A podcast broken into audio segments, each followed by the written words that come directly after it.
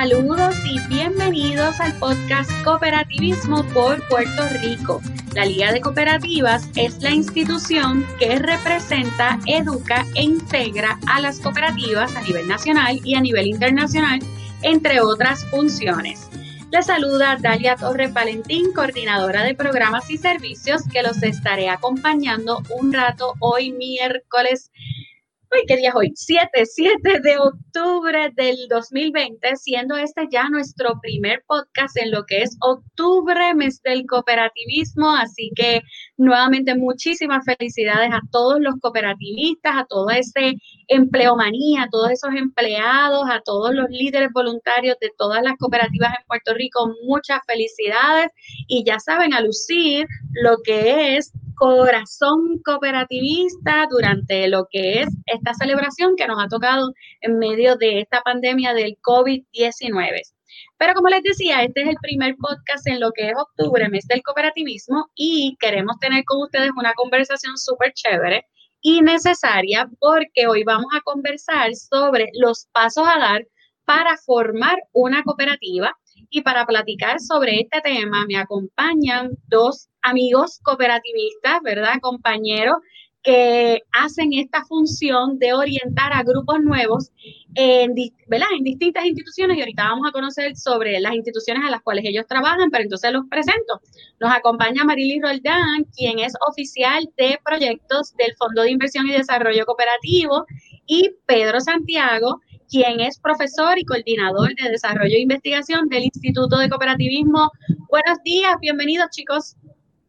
Hola, hola. Hola, buenos días, gracias por invitarnos a estar aquí. Siempre es un placer y felicidades también a la liga en el mes del cooperativismo. Gracias a ustedes también por el trabajo que llevan a cabo todos los días. Yo sé que ustedes los dos son unos apasionados cooperativistas eh, y, que, y que estamos dando, ¿verdad? El trabajo eh, y la educación precisa específicamente en este mes para todas aquellas personas que están interesadas en desarrollar una cooperativa o en simplemente conocer un poco más sobre lo que es el modelo cooperativo. Antes de comenzar a, platicar, me gustaría eh, hablar primero con Amarili y luego con Pedro. Eh, que nos hable un chipitito para todos aquellos los que no conocen lo que es FIDECOP, menciona FIDECOP y las funciones que ustedes llevan a cabo en el proceso para grupos nuevos. Pues buenos días. Eh, como bien dice Dalia, nosotros representamos al Fondo de Inversión y Desarrollo Cooperativo. El fondo es una entidad sin fines de lucro creada por ley hace 18 años, en el 2002. Eh, y aunque principalmente se nos conoce por ser la entidad de acceso a capital para apoyar el desarrollo de nuevas cooperativas o proyectos de cooperativas existentes, nosotros operamos desde cuatro programas. Uno es orientación, educación e información sobre lo que es el modelo cooperativo, donde tenemos alianzas con el Instituto de Cooperativismo, con la Liga de Cooperativas y con otras entidades que apoyan el desarrollo empresarial para que las personas puedan ver el modelo cooperativo como una oportunidad para desarrollar su empresa. Eh, también tenemos el programa de financiamiento estratégico, que es donde, ¿verdad? Una vez ya estás incorporado como cooperativa, podemos facilitar ese acceso a capital para desarrollar el proyecto. Tenemos un programa de asistencia técnica, acompañamiento empresarial y el proyecto de reserva de estímulo, donde, pues, dependiendo de las necesidades particulares de cada cooperativa durante ese proceso, pues lo redirigimos, le asignamos recursos o el mismo personal interno de Fideco, pues, dependiendo de su área de expertise, puede apoyar el desarrollo de esa empresa y eh, la plataforma de servicios integrados para el financiamiento comercial que nos permite potenciar dentro del sector de ahorro y crédito el acceso a proyectos de financiamiento para pequeños y medianos comerciantes a través del sector financiero. Excelente, pues gracias a. Ahí tuvieron un resumen, ¿verdad?, del trabajo que lleva a cabo Fideco. Pedro, entonces me gustaría que nos hablases un poquito del Instituto de Cooperativismo. Sí, claro. Este, el Instituto de Cooperativismo está adscrito a la Universidad de Puerto Rico en, Río Piedra, la Facultad de Ciencias Sociales específicamente. Nosotros tenemos el programa académico eh, que consiste de una concentración menor en cooperativismo y tenemos una maestría que Amarili es graduada de esa maestría en gestión de empresas solidarias y cooperativas. Eh, además, tenemos unos servicios que le damos al movimiento a través del programa de extensión, que es un programa que ahora recientemente pasé a coordinar tan reciente como el mes pasado. en donde le damos asistencia técnica y talleres, conferencias a las cooperativas existentes, al movimiento cooperativo, ya sea para los socios comunes, a la junta directiva, a los comités de supervisión, a los empleados de cooperativas y ejecutivos.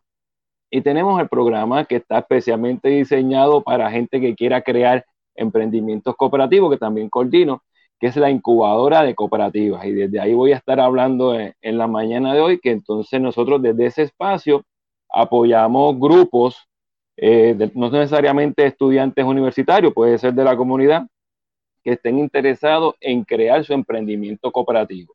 Y nosotros a través de la incubadora, pues los acompañamos en toda la fase, este, desde la conceptualización de, de la idea, los apoyamos en el proceso de crear sus documentos constitutivos, el reglamento, las cláusulas de incorporación, en definir cuál es su modelo de negocio, o sea, porque nosotros podemos tener una idea y cómo esa idea la convertimos en, en un modelo de negocio que sea viable económicamente, que son temas que vamos a estar hablando en la mañana de hoy, pues es un reto. Pues entonces nosotros lo acompañamos en definir ese modelo de negocio que sea viable, que permita cubrir los gastos y los costos de la, de la cooperativa. Y entonces ya una vez pasada esa fase, pasada su, su, asamblea constituyente, constituida ya como, como cooperativa, pues los apoyamos con training de mercadeo, relaciones públicas, este, lo enfocamos también lo que significa ser parte de una economía solidaria, lo que significa el aspecto filosófico de ser una cooperativa, qué nos hace distinto a otro tipo de modelo empresarial, cuál es esa identidad que nos define. Y por último, pues la última fase, ya la cooperativa está operando y, y realmente pues es una fase que es amorfa porque depende de cómo ha ido desarrollándose el grupo que puede ser que tengan este, necesidad de más apoyo en aspectos filosóficos o psicosociales, cómo tomamos decisiones, cómo se manejan las reuniones de juntas, eh, cómo, cómo, manejamos la transparencia dentro de estos procesos de gobernanza. Eh, o puede ser que sea algo más contable, que sea este, un análisis de costo más específico. Así que dependiendo eh, la fortaleza y las debilidades del grupo, pues el apoyo que le damos en esa segunda fase y el proceso completo pues dura como, como tres semestres, porque tratamos de que corran al ritmo de los semestres universitarios, aunque no necesariamente tienen que ser en ese lapso. Pues para todos aquellos que nos están sintonizando, eh, ¿verdad? O nos están viendo ya sea por Facebook Live o eventualmente nos escucharán en la plataforma de Anchor o por YouTube, lo importante que ustedes vean es que aquí ustedes van a tener asistencia, ya sea por la liga, por Fideco, por el instituto, también existe la Comisión de Desarrollo Cooperativo, para todas aquellas personas que interesan crear una cooperativa. Así que no van a estar solos en, ir encaminando y en ir desarrollando este camino, sino en que entre cada una de las instituciones vamos a poderles asistir para que finalmente sus proyectos eh, culminen en lo que todos queremos, ¿verdad? Que sean unas cooperativas nuevas.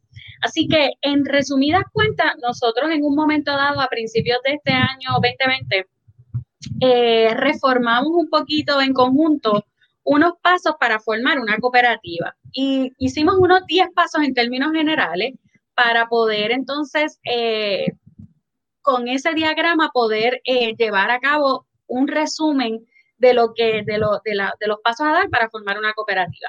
El primer paso yo creo que obviamente aplica para cualquier tipo de negocio y es el paso de la idea. Eh, esa idea que resuelva una necesidad.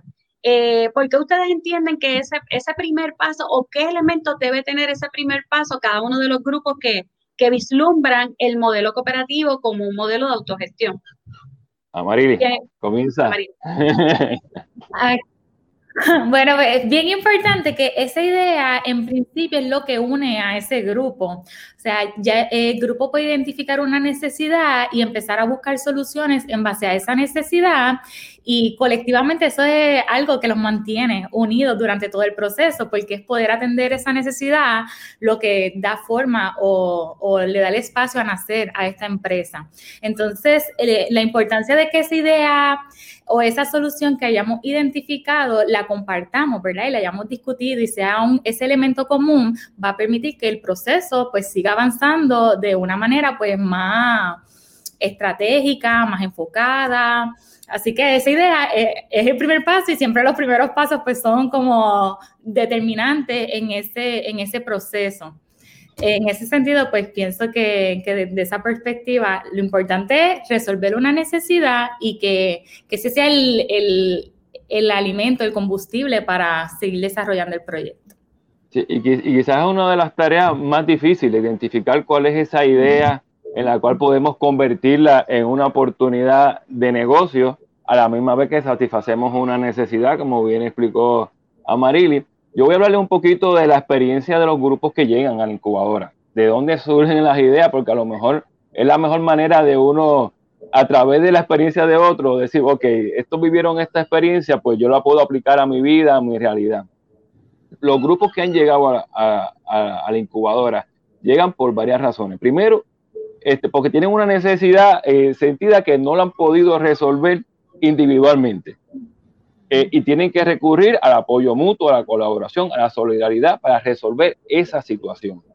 Puede ser pérdida de tu taller de trabajo, que nos han llegado muchos grupos así. Puede ser que el taller de trabajo cierre y ustedes estén pensando, pues vamos a rescatar esta, esta empresa y vamos a cooperativizarla. Eh, puede ser que tú estés trabajando en algo que no te apasiona o que estés trabajando en algo que no te permita tener una vida digna. Una vida digna significa tú puedes tener un techo, no tienes que estar preocupándote cada mes de, mi plan de médico, de, la compra de la casa, de, la salud, de la educación de mis hijos. O sea que es una experiencia laboral que a la misma vez se satisfaga, te llene, cumpla tus expectativas y te permita unos ingresos saludables para poder seguir viviendo. Entonces, todo eso lo encuentran en el modelo cooperativo. Entonces, ¿qué, ¿cuál es, el servicio que yo voy a ofrecer? Ok, yo, ya yo me compré la idea de que va a ser una cooperativa por sus principios, por sus valores, porque tiene un movimiento detrás, porque existe la liga, porque existe Fideco, porque existe el instituto, porque existe 116 cooperativas de ahorro y crédito que van a ser solidarias conmigo, porque existen cooperativas de todo tipo que tienen que respetar el sexto principio, que es cooperación entre cooperativas. Así que tengo unos aliados naturales. Y además unos beneficios que me ofrece la ley por ser cooperativa. Entonces, yo decidí ya el modelo. Ahora, con, eh, ¿qué tipo de servicio yo voy a dar? Bueno, tiene, nosotros te podemos ayudar en el aspecto legal, en el aspecto filosófico, pero la naturaleza de la empresa, el know-how, usted tiene que saberlo. Si vamos a ser eh, agricultores, pues tienen que ser, saber de agricultura, conocer el mercado, saber de suplidores, saber de posibles clientes.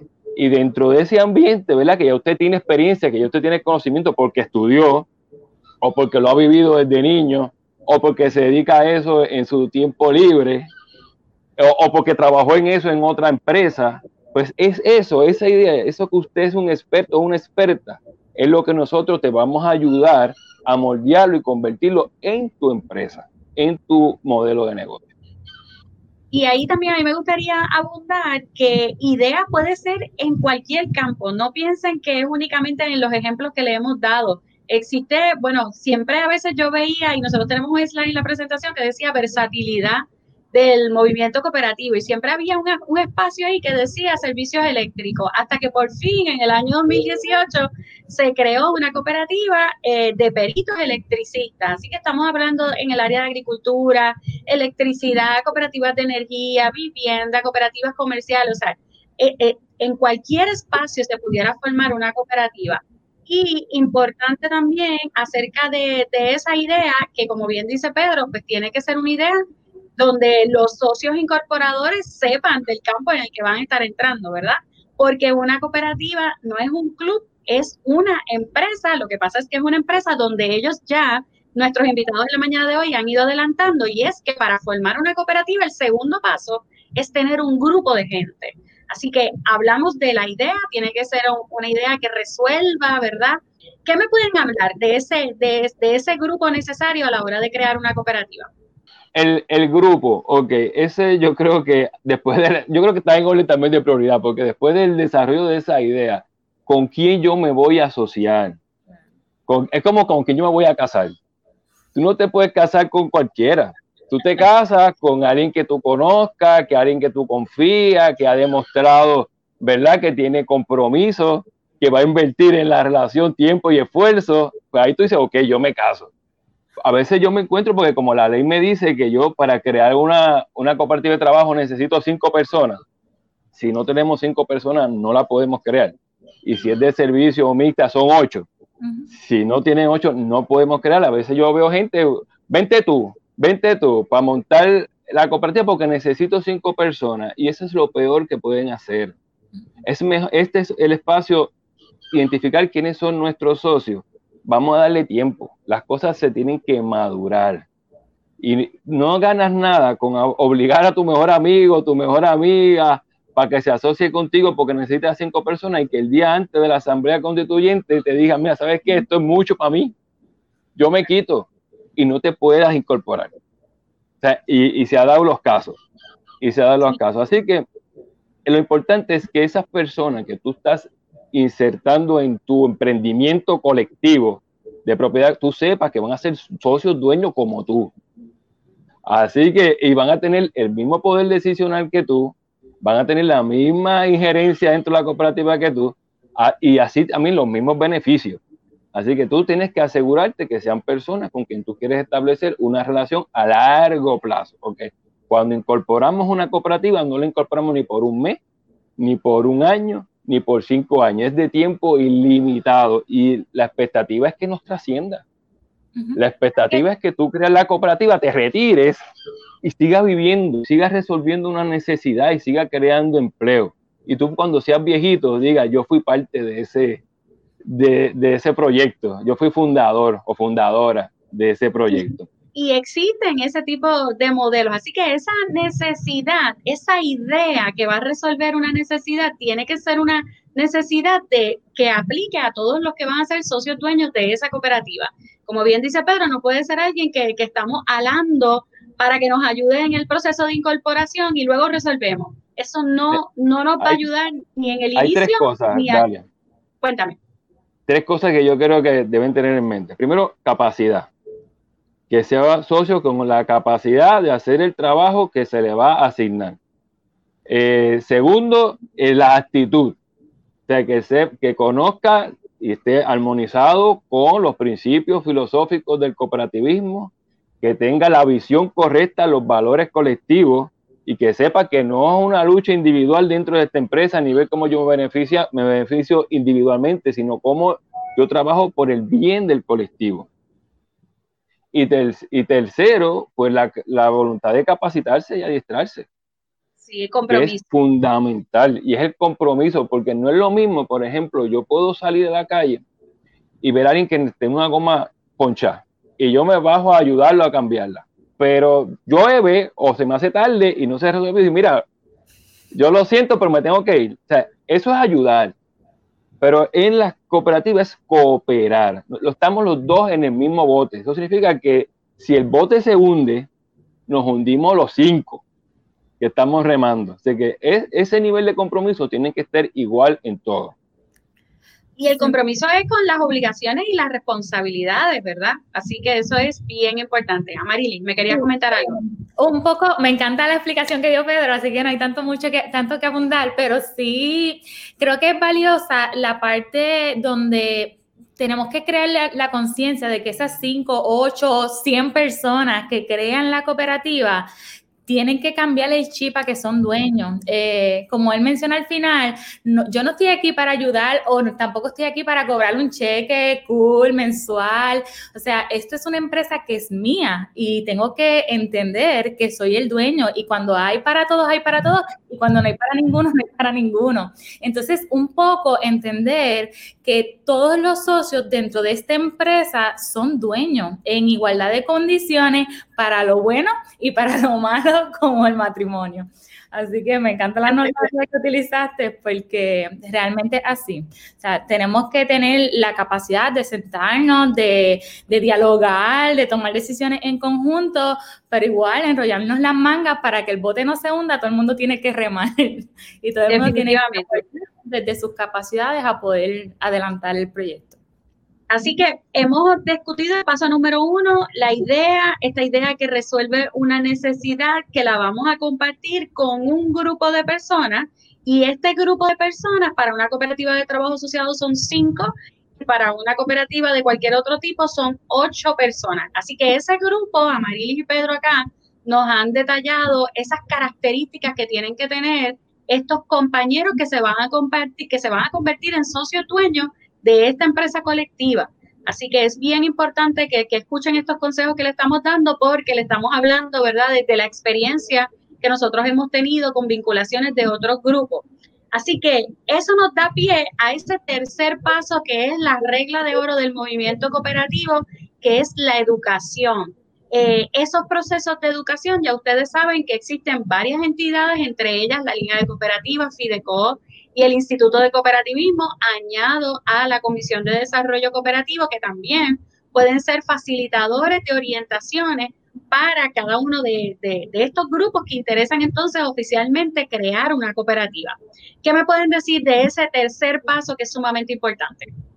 Voy con Amarilis ahora. Ok, pues eh, lo importante de este primer paso es que a veces queremos crear una cooperativa, pues a lo mejor porque hay disponibilidad de fondos para desarrollar cooperativa o porque somos cinco y queremos desarrollar el proyecto, pero detrás de eso hay mucho más.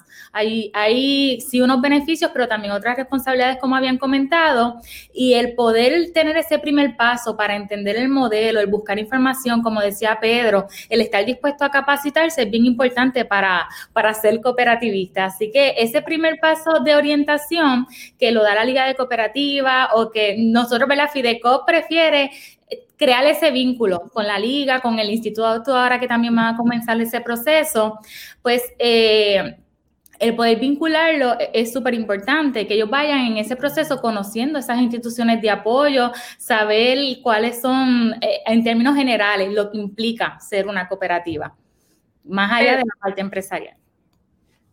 Bueno, yo le digo a, mis estudiantes, este, yo doy clase de bachillerato y el primer día le digo, mira, hay algo que nunca me ha fallado. Y yo puedo confiar en eso plenamente porque 100% de las veces he estado ahí. Y es mi propia ignorancia. O sea, que no importa a lo que nos enfrentemos, tú vas a conocer algo y vas a ignorar otras cosas. O sea, que tenemos que partir de ahí, que no lo sabemos todo. Entonces, y ese primer paso de darnos cuenta de que no sabemos es el más difícil, porque cuando es, esa es la evolución del conocimiento. Es, lo primero es no sabemos que no sabemos. Y es el más peligroso, porque creemos que sabemos, que nos comemos el mundo y no nos dejamos educar, no nos dejamos transformar. Entonces, ese romper ese paradigma, de, ok, no sé esto, reconozco, que es un acto de humildad también, yo no entiendo esto, no conozco esto a la perfección, pero que eso no me va a detener. no tenemos que ser expertos cooperativistas para montar una cooperativa, porque entonces solamente los expertos montarían cooperativas y no se crearían cooperativas. Es lo que tenés la voluntad de, aprender. Eh, sabemos que la ley me dice que la ignorancia no nos exime de su cumplimiento, la ignorancia de la ley no nos exime, así que y nosotros como junta directiva, como socios fundadores, tenemos una responsabilidad fiduciaria con la cooperativa y vamos a responder por las decisiones que tomemos. Así que si no sabes, busca quien sepa. Eh, llama a Fideco, llama a la liga, llama al instituto, llama a CDCOP, que es la Comisión de Desarrollo Cooperativo, y dile, mira, yo quiero montar una cooperativa, ¿qué tengo que saber? ¿Qué tengo que saber para montar una cooperativa? Te digo, yo llevo trabajando con cooperativas desde el 98 que vine a hacer la maestría de Costa Rica, no para que me saquen la edad, ¿verdad? Pero yo vengo trabajando con cooperativas desde ese entonces y vienen grupos que me hacen preguntas y yo te digo, mira, no sé, déjame preguntar y, puedo que moleste a Maril y puedo que moleste a Dalia y, nos molestamos entre nosotros y mira, y vengo este caso y entonces Dalia, ah, mira, yo tuve esa experiencia. O sea, porque realmente no todo en, la, en el cooperativismo está escrito. No todo. Hay cosas que todavía se van creando en la marcha. Dale, te iba a decir algo. Y existe demasiada diversidad y hay veces también que es en el proceso de la idea productiva, ¿no? De, a lo que se van a dedicar. Nosotros podemos saber mucho de cooperativismo, pero en esa industria no necesariamente. Así que hay que complementar ese tipo de, ese tipo de proceso. Así que eso es bien importante, que ese proceso de educación no tiene fin. Eh, va a ser desde esta primera orientación hasta la vida, ¿verdad? Que estemos dentro de aportando a esta cooperativa. Así que esa regla de oro de la educación cooperativa para grupos nuevos es sumamente fundamental. Tienen que buscar la ayuda, hay que dedicarle el espacio y como ahorita también decía Pedro, ¿verdad? En ese primer paso de la idea o del grupo, si no estamos listos, pues, pues seguimos educándonos y tal vez no es el momento, a lo mejor se da en, en, en otro, en, en, otro, ¿verdad? En otro mes o en otro año, pero si finalmente eh, hay, hay, hay que seguir buscando entonces esas personas que van a unirse con nosotros en ese aspecto de la formación de la cooperativa y que sean las personas correctas para ese proceso. Dale, yo algo, una última cosa. Sí, es el asunto de la incertidumbre, porque las cooperativas, como cualquier empresa, cuando se están creando, tú te estás enfrentando a lo desconocido. Y mientras más tú te eduques, más información tú busques, no solamente sobre cooperativismo, asociativismo, filosofía, sino quién va a ser mi competencia, quién, cómo se comporta ese mercado, déjame conocer a mi segmento, quién me va a utilizar los servicios, los productos. ese tipo de investigación y conocimiento va, eh, va cada vez quitando más incertidumbre para que nuestros pasos sean más certeros. La incertidumbre, otra es otra cosa, que eso no está en los pasos, pero que uno tiene que, que tenerlo pendiente también, nunca va a desaparecer. Siempre va a haber incertidumbre, ese miedo va a estar. En algún momento vas a tener que dar el salto oscuro de fe a tu proyecto. Ese salto que tú no sabes dónde va a parar, eso va a pasar. Pero equivócate, monitorea, modifica y continuamos. O sea, no, pues, tampoco los errores ni las caídas se supone que nos afecten porque pues, dicen que un éxito está constituido de 100 fallas, de 100 fracasos. Esa es otra forma de, educación, o sea, aprender a cantar, aprendemos porque aprendemos y funciona. Tienes razón, tienes razón. Bueno, pues entonces toda esta conversación ahí nos lleva a este cuarto paso que es la viabilidad cooperativa. Eh, ¿En qué constituye lo que es la viabilidad cooperativa? Tiene cuatro dimensiones. Eh, empiezo ahora con Pedro. Ok, sí, bueno, nosotros, de hecho, en la incubadora basamos nuestro programa precisamente en atender esos cuatro tipos de viabilidad. La viabilidad filosófica, eso no es que seamos expertos en cooperativismo, pero mira, vamos a conocer qué es la trayectoria, la historia detrás, los hombros de quién estamos parados, cuáles son los principios que defendemos, los valores se armonizan con lo que yo creo. Realmente yo creo que la persona es más importante que la economía. Yo, creo que la solidaridad es mejor que la competencia. Yo creo que las decisiones colectivas son mejores que las individuales. Si no, pues quizás este modelo no sea para ti. Móntate una corporación, un DBA, pero aquí el aspecto filosófico es fundamental, porque realmente lo que nos distingue y lo que hace que no seamos una corporación, somos una cooperativa. El aspecto psicosocial, que subestimamos la importancia de prepararnos. Yo diría, por experiencia con los grupos que incubamos, yo creo la mitad de los grupos que no se llegan a gestar no se gestan porque no se pueden poner de acuerdo en aspectos fundamentales. O sea, cómo nosotros colectivamente, una empresa que es de todos, asignamos tareas, supervisamos, eh, vemos las responsabilidades de cada quien, pedimos rendición de cuentas, que eso es bien difícil entre amigos. Decirle a un amigo o una amiga, mira, no hiciste esto y tienes que rendir cuenta de tus actos de las, y tienes que tener consecuencias. Ese tipo de, cosas, ¿cómo, ¿cómo, llegamos a decisiones transparentes, eh, consensuadas? Porque para el cooperativismo el consenso es bien importante, consciente de que no todas las decisiones se pueden llegar por consenso, ni son necesarias, pero hay cosas que son fundamentales para la cooperativa, para el futuro, que esas tienen que darse por consenso. Porque ¿cuál es el capital social de esa cooperativa en términos de ponernos de acuerdo? Si tú no puedes ponerte de acuerdo ni a qué hora van a poner una reunión con tu grupo, ni, ni qué modo se van a reunir. Mira, pues es que quizás no tengan la viabilidad psicosocial del grupo para montar una cooperativa. Está la legal. Un aspecto sencillo es, me incorporé, no me incorporé, tengo mis reglamentos aprobados, mis reglamentos son consonos con lo que me pide el Estado Libre Asociado de Puerto Rico para hacer una cooperativa. Soy el mínimo cantidad de gente, cinco, soy ocho. son aspectos básicos legales que tú tienes que cumplir para considerarte una cooperativa. Si no, si no tienes cinco personas, pues obviamente no tienes esa viabilidad legal desde ahí, desde el arranque. Y el último es la viabilidad económica o la viabilidad empresarial. En cualquier empresa, eh, una viabilidad económica, para que me entiendan, es cuando los ingresos, los ingresos es lo que llega a la cooperativa en acciones, en acciones preferidas, en venta de, en venta de sus productos, servicios, donativos. Esos ingresos te permitan cubrir, por otro lado, los gastos de la cooperativa, los gastos fijos y los gastos variables. Cuando son iguales, que se llegan al punto del break-even point, que le llama el punto de empate, ahí hay viabilidad para la cooperativa. La empresa tradicional necesita que el ingreso sea mayor que el costo y que el costo de oportunidad. ¿Qué es el costo de oportunidad? ¿Cuánto yo me ganaría si en vez de invertirlo en esta empresa lo invierto en otro lado?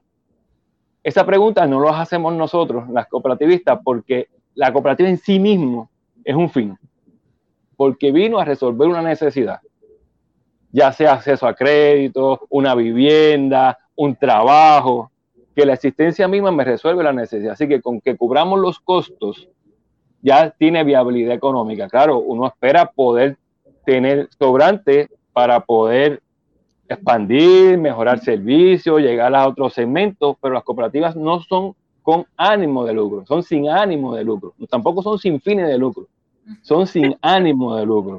O sea que el lucro no es el fin, pero es bienvenido, era sobrante para poder hacer una inversión social en el grupo que nos interesa. Excelente esa explicación, Pedro. Amarili, ¿me quieres comentar algo ahí? Sí, no, en eh, esencia es, del, del, Instituto de Cooperativismo, como bien decía Pedro, que nosotros participamos del proceso de hacer la maestría y adoptamos eso porque es práctico el que en este proceso de desarrollar la cooperativa, ese grupo se haga estas preguntas, sepa o pase por ese filtro de, sí, mira, yo cumplo con esto, estoy bien aquí, me va bien acá y trabajar la parte empresarial, eh, pues que lo puedan, que lo puedan reflexionar antes de dar el paso de incorporación. Sí, saber si están listos, si están, exacto, es como ahí eso es muy importante. Ahí saludamos a Victoria Solero que nos enviaba un saludo y dice, el modelo cooperativo es la alternativa solidaria y democrática para atender nuestros intereses y necesidades y yo creo que los tres ahí eh, concordamos con Victoria. Así que gracias Victoria. Celestino Rivera, wow, hace tiempo no sabía de ti. Saludos Celestino. Eh, Celestino está ahora en, Texas, creo. Ahí está eh, Ángel Reyes de Alderecodo. Hola Ángel, nos envía saluditos. Así que gracias por conectarse acá con nosotros.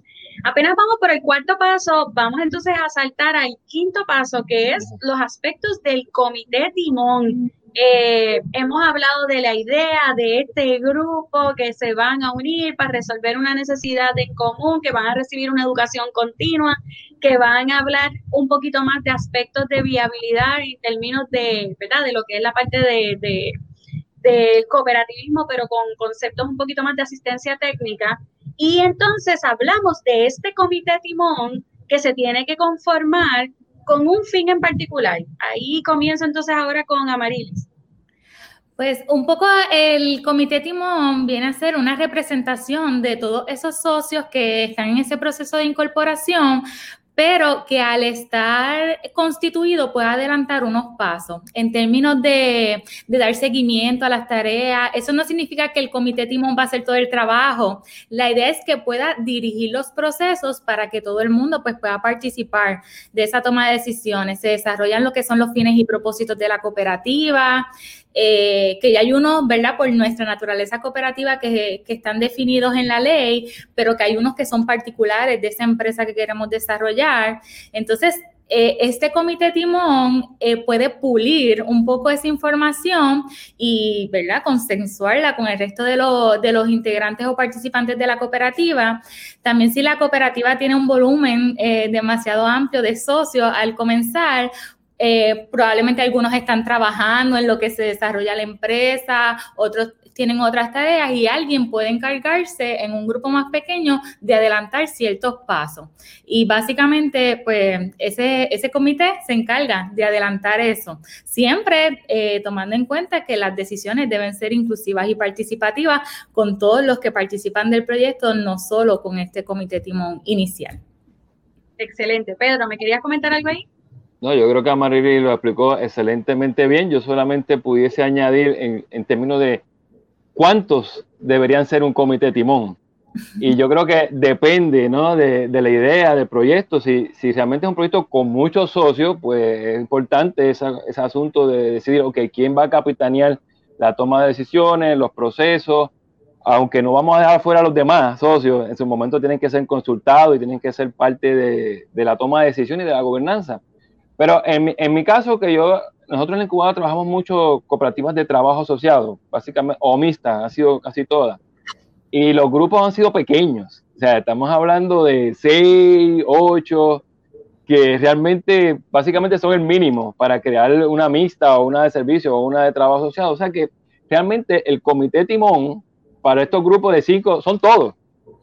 Porque pues se reúnen, se convocan, ahora mismo tenemos grupos que se reúnen virtualmente y estamos, estamos ahora incubando a través de las redes y de la tecnología remotamente eh, pero se reúnen todos, porque no son tantos.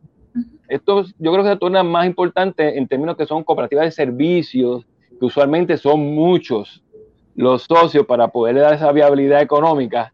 Y entonces, pues tú no vas a hacer una reunión eh, semanal con 20 personas, con 30 personas. Entonces, tienes entonces que, que hacerlas más pequeñas. Y otra cosa es la frecuencia de esas reuniones del comité de timón que este, inicialmente yo recomiendo, mira, es una o dos por semana al inicio.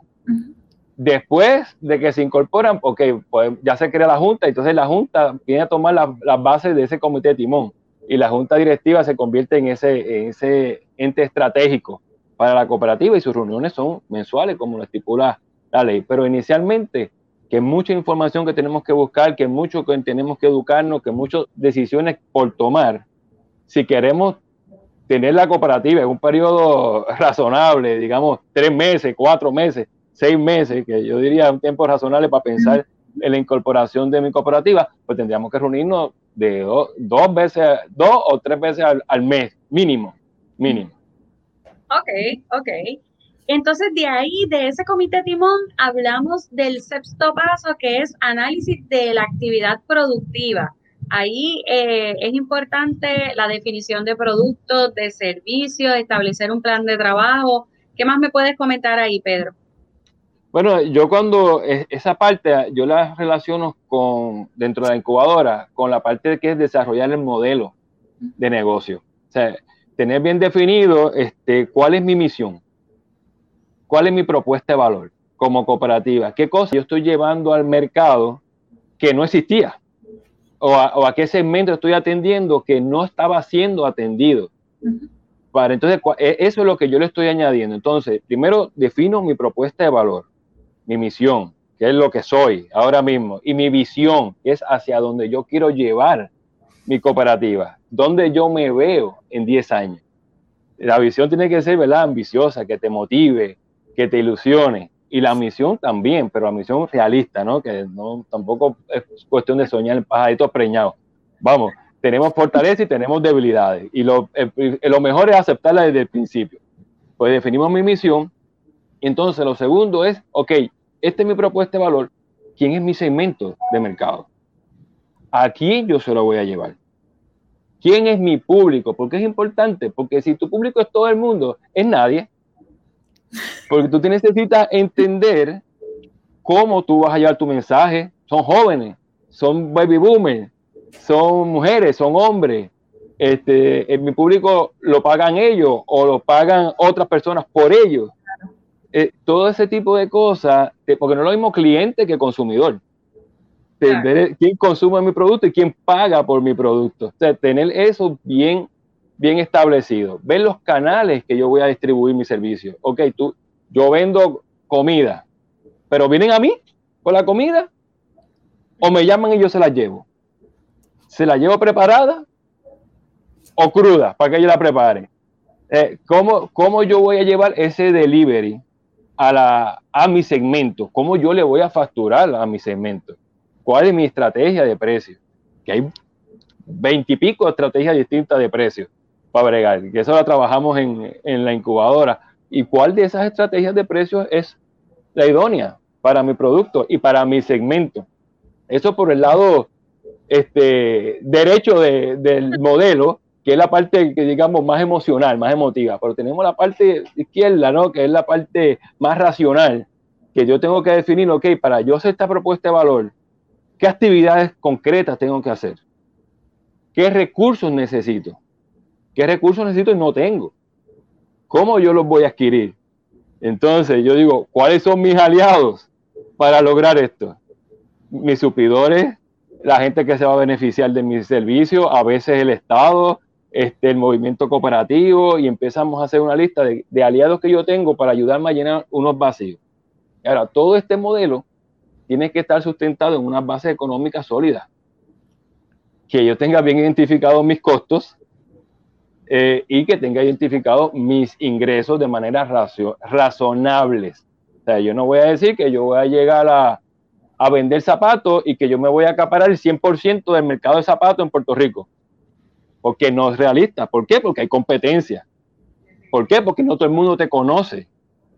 Entonces tú tienes que darte a conocer, va a ver como quieras, seas bueno, seas barato, seas eficiente, como quieres competencia, no lo vas a poder capturar el 100%. Así que tenemos que eh, decidir de ese segmento qué por ciento yo voy a poder capturar y cómo yo voy a convertir eso en ingreso para cubrir mis costos.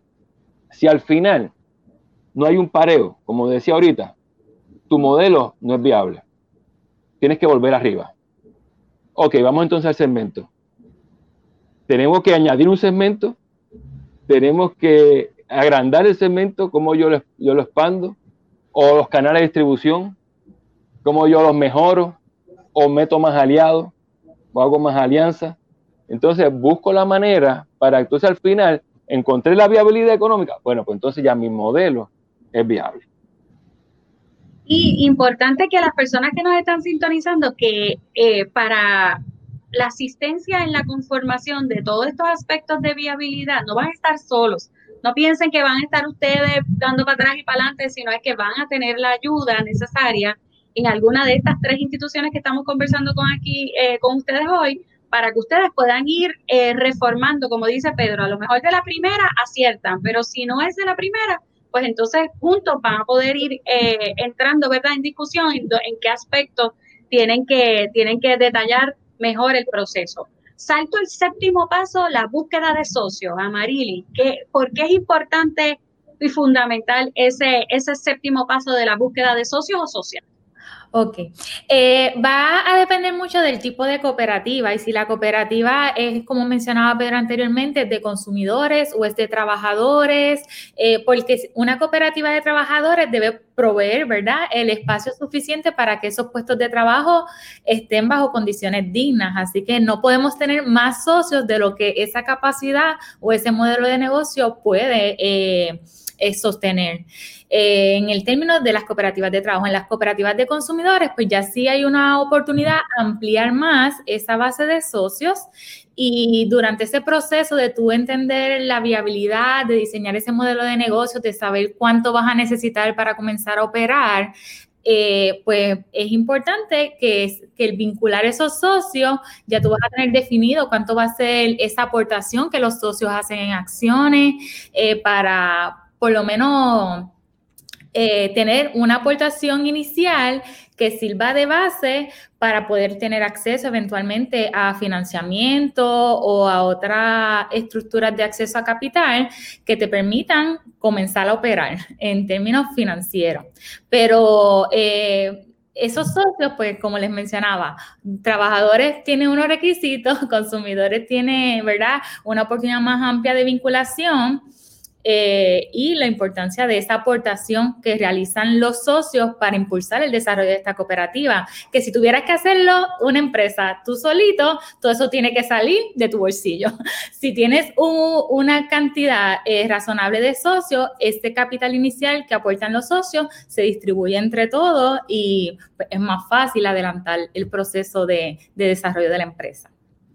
Y esa explicación que nos da Marilyn nos salta a este octavo paso que es fundamental y que no hay otra forma de hacerlo aquí en Puerto Rico y que me gustaría hablarlo con Pedro porque sé que en el programa del incubador ustedes eh, trabajan concretamente todos los pasos, pero este le dan especial atención que es el paso de la incorporación.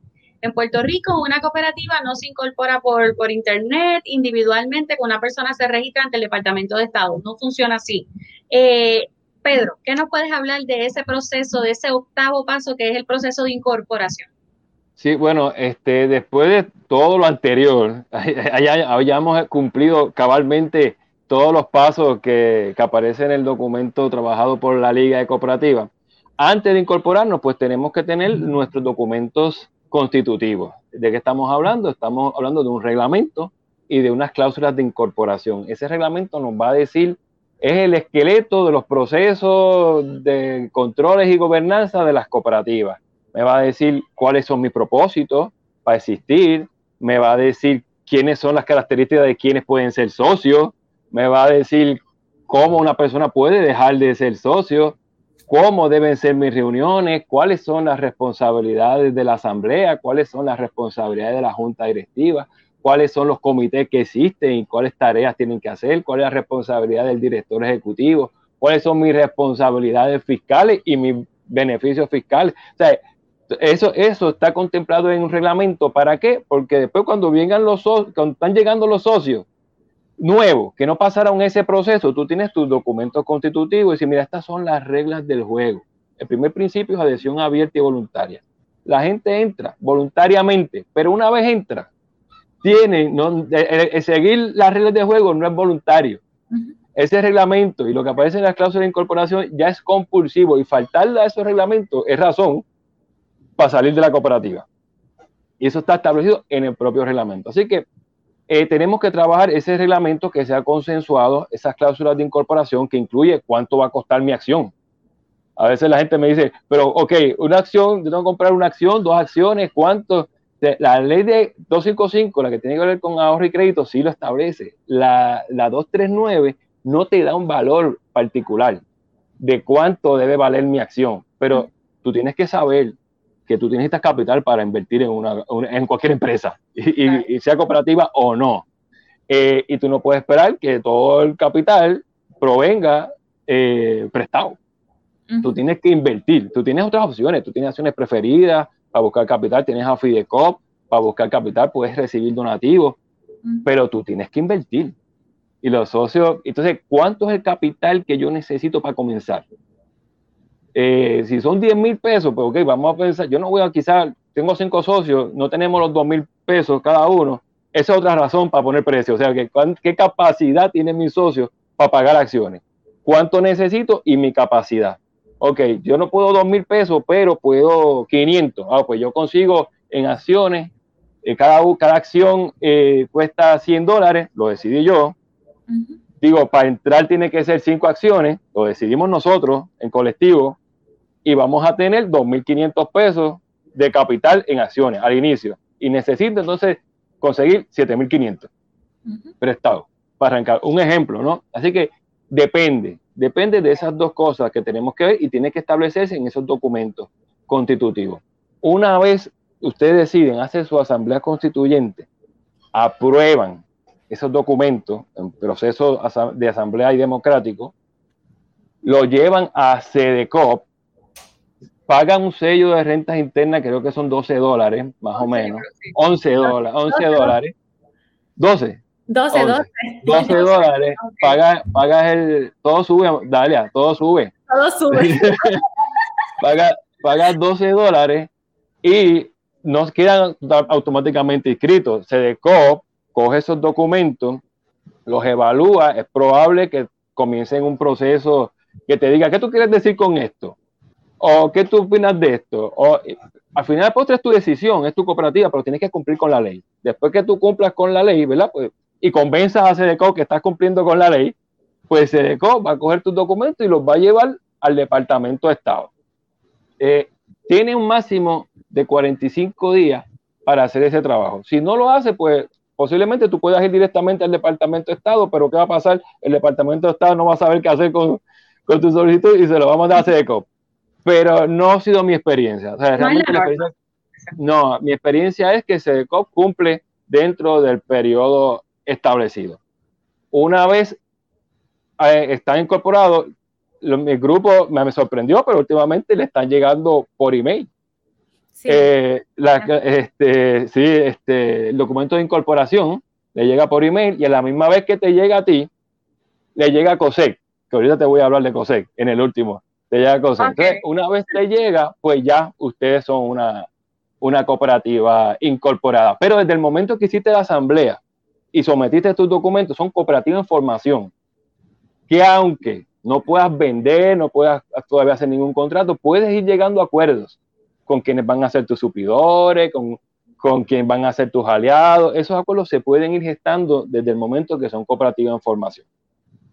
Eh, pero no puedes comenzar no solamente hasta que te incorpores, sino hasta que tengas el permiso para operar, pero eso al final. Yo creo que eh, de, esto, de este paso, que es el octavo paso, que es el proceso de incorporación, lo que a mí me gustaría eh, enfatizar con todas aquellas personas que están viendo eh, la orientación, es que no es tengo la idea, tengo el grupo y me incorporo. No, es tratar en la medida en que sea posible que hagan todos los pasos que nosotros le hemos dialogado antes, el proceso de educación, la orientación de viabilidad cooperativa, la búsqueda de socios, el proceso del análisis de productividad. Esto es bien importante antes de llegar al proceso de incorporación, porque ahorita Pedro nos hablaba, nosotros queremos una cooperativa para siempre. Pues entonces, si queremos conformar una cooperativa para siempre, pues hay veces que tenemos que prever asuntos que tenemos que trabajar previamente para que este modelo de cooperativa sea exitosa para siempre. Y no podemos a veces iniciar a la prisa, incorporarnos y después resolvemos, porque honestamente muchos grupos que han hecho esos pasos de esa forma desafortunadamente no llegan a ese último paso que Pedro nos está adelantando, que es el permiso de funcionamiento con COSEC. Nosotros no queremos grupos incorporados, nosotros queremos muchas cooperativas incorporadas en el Departamento de Estado con permiso de funcionamiento de COSEC y que duren 45, 100 toda la vida. Eso es lo que nosotros estamos buscando. Si no es el modelo cooperativo el perfecto para los grupos o para aquellas personas que nos están viendo, pues, pues, pues, pues chévere aprendieron en el proceso, conocieron el modelo cooperativo y eso para nosotros es ganancia ya. Eh, pero no necesariamente la cooperativa es la mejor opción para el grupo en particular. Así que ese proceso de incorporación nos lleva entonces al, paso número nueve, que como dice Pedro, antes de, de desarrollamos esa incorporación oficial ante el Departamento de Estado y vamos a ese paso nuevo, que es el desarrollo de la actividad empresarial. O sea, que en lo que estamos incorporados nos da espacio para ir adelantando unos asuntos en lo que llevamos al último paso, que es el permiso de funcionamiento con COSEC.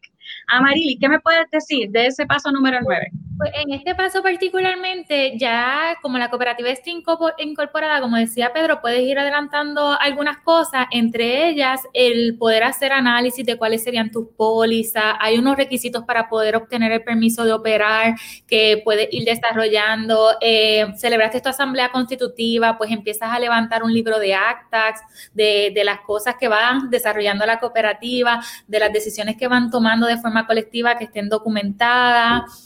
Eh, también es importante, ¿verdad? Que ya hiciste un análisis de, viabilidad y desarrollaste tu modelo de negocio, pues que traduzca eso en un documento formal de plan de negocio eh, y de, análisis de viabilidad para que pueda eventualmente acceder a, a financiamiento si es que la cooperativa lo requiere.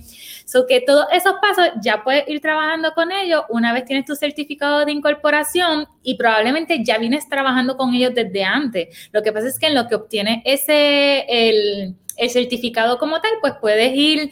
Eh, como que puliendo todos estos documentos y teniendo listo eh, todo eso que necesita para operar. También dependiendo la industria donde se desarrolle eh, la cooperativa, pues habrá otros pasos que, que pues, tienes el acompañamiento de cualquiera de estas instituciones para, para, saber, ¿verdad?, dónde tienes que ir, a qué agencia debes buscar, solicitar este, permisos y otras cosas que puedes ir adelantando o, o puedes ir orientándote antes de obtener el permiso de operar. Y entonces eso nos da paso a este último paso, el paso número 10, permiso de funcionamiento que lo otorga COSEC. Pedro, contigo cerramos ese último paso. ¿Qué nos puedes hablar? Bueno, después de haber nadado todo eso, ¿verdad? Este, ya el último paso es, bastante sencillo. A veces la gente le tiene miedo a COSEC eh, y este proceso de permiso de operar, pero nuestra experiencia es que fluye muy bien. Este, a la misma vez que te van a llegar las cláusulas, los documentos de incorporación, le llega eso a COSEC. Si tú no los contactas, ellos te van a contactar y te van a decir, mira, yo quiero reunirme contigo para ver si tú estás listo para operar. Usualmente, este, cuando tú haces tu reglamento, pones una dirección. No necesariamente tú tienes que tener espacio de oficina. A veces quizás tú seas una cooperativa que da servicio y operas desde una computadora que puede estar en cualquier lado a veces se pone la dirección del presidente de junta, pero José se va a reunir contigo en esa dirección que tú pusiste ahí. Entonces, se va a reunir, tú tienes que tener una serie de documentos que te van a pedir y que debes tener. Este, te van a pedir los seguros, como dijo Amarili, el crime y el seguro de oficiales. ¿Qué cantidad la ley no dice? Así que yo le digo a la gente, busca algo que sea razonable y que no sea muy costoso. Eh, te van a pedir eh, las hojitas de inscripción de cada uno de sus socios, con la fecha en que entraron, este, con la cantidad de acciones, con el valor de cada acción. Te van a pedir que tú tengas tus cuentas bien este, administradas, tus ingresos, tus gastos, tus activos, tu capital, y que se lo puedas presentar por escrito.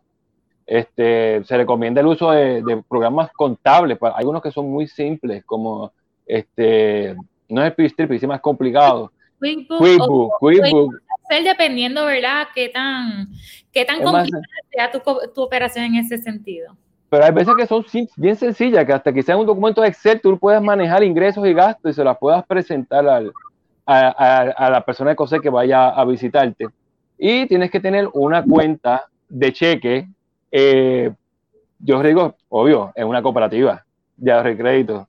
Se cae de la mata eh, que tengas tu cuenta de cheque, este, y eso es lo que te van a mirar. Quizá alguna cosa, otra más te la pueden preguntar, pero eso en esencia.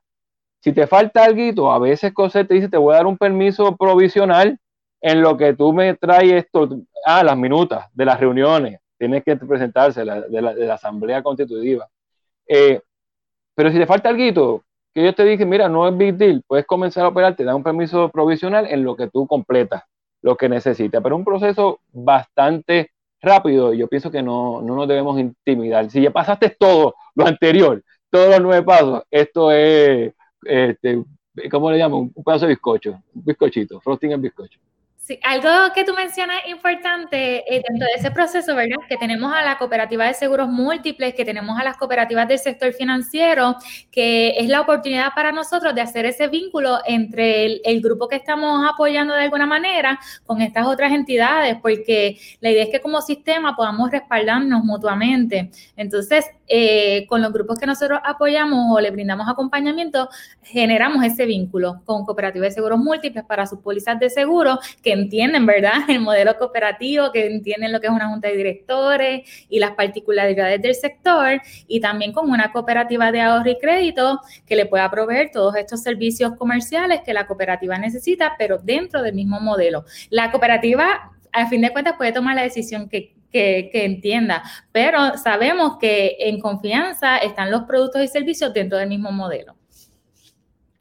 Ah, y quiero aclarar también que no es, el único, no es el único permiso que necesitamos. No es como que el permiso de COSER nos libera de los otros permisos que están relacionados a mi naturaleza de, empresa. Que si yo tengo, por ejemplo, un restaurante, yo tengo que cumplir con salud y con este, una serie de permisos adicionales que depende de la naturaleza del servicio que ofrezco. Así que eh, con esta conversación hemos tratado de, resumir lo más que hemos podido en 10 pasos para formar una cooperativa. Eh, hay unos que obviamos o que están inmersos en, uno que en otro, pero importante que sepan que pueden conseguir la ayuda necesaria para tener un poco más claro, ¿verdad? Todos los pasos a dar para formar una cooperativa. Lo pueden conseguir a través de la Liga de Cooperativas al 764-2727, 764-2727, o en nuestras redes sociales nos pueden conseguir en Instagram, en YouTube, en Twitter eh, y en Facebook y eh, Fidecop. ¿A dónde entonces se pueden comunicar para más información, Amarilis?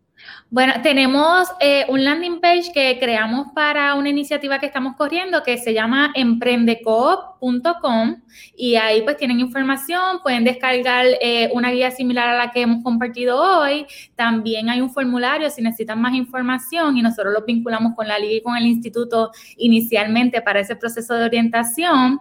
Eh, también a mi correo electrónico a roldan y Pedro, me gustaría entonces que nos dieras información sobre el Instituto de Cooperativismo, donde las personas pueden conseguir más información. Sí, claro, tenemos dos páginas en, Facebook, una del Instituto de Cooperativismo, lo ponen así mismo y aparecemos, y otra como incubadora de cooperativa. Eh, somos la única incubadora de cooperativa en Puerto Rico, así que no van a tener problemas en encontrarnos. Eh, ahora mismo estamos trabajando remoto, o sea que si me llaman a la extensión de la oficina de la universidad no me van a conseguir, pero me pueden escribir pedro.santiago7 arroba upr.edu o a través de Amarile o a través de Dalia también nos pueden, nos pueden conseguir. Estamos ahí a las órdenes. Pues aquí, eh, cuando hagamos El, el, post original de, de, esta entrevista, voy a poner entonces los correos electrónicos de ambos, agradeciéndole enormemente. Inicialmente no pensé que nos íbamos a tomar una hora y nos tomamos una hora, un segundo y 34. un minuto y 34 segundos. Pero, y lo bien que la pasamos. Oye, sí, sí, porque yo creo que era lo que les platicaba, ¿no? Era, era importante poder puntualizar y me encantaría que todas las orientaciones que diéramos, ¿verdad? Fuera así eh, en conjunto, eh, porque podemos, ¿verdad? Profundizar y darle el estilo de cada cual y lo que se escapa aquí, fulano lo puede traer. Así que les agradezco enormemente. Eh, yo creo que no hay mejor otra forma que celebrar el cooperativismo sin que no sea llevando esta información a, la ciudadanía, a la comunidad, a los jóvenes, a la gente que, como decía Pedro ahorita, que, se han quedado desempleados, que, tienen que ver el cooperativismo como una opción real. Precisamente ayer en Guapa TV apareció un, clip eh, en una sección que ellos le llaman clic empresarial y también hablamos un poquito sobre los pasos a dar para formar una cooperativa y se presenta el, el, ejemplo de Electrico. Así que todos aquellos que quieran verlo pueden ir a la página de Facebook de la Liga de Cooperativa o a Guapa TV y entonces ahí pueden buscar esa, esa entrevista. Así que vamos a estar hablando de cooperativismo todo el año, pero en octubre mucho más. Así que gracias a Marily, gracias a Pedro por estar, haber estado acá con nosotros. Ellos originalmente estaban siempre en nuestro programa de radio, pero es la primera vez en el podcast, así que bienvenidos, así que espero que sea otras invitaciones, obviamente, y que estén compartiendo con nosotros mucho más. Así que a todos nuestros seguidores, muchas gracias y nos estaremos viendo el próximo miércoles en Cooperativismo por Puerto Rico, el podcast. Gracias, chao.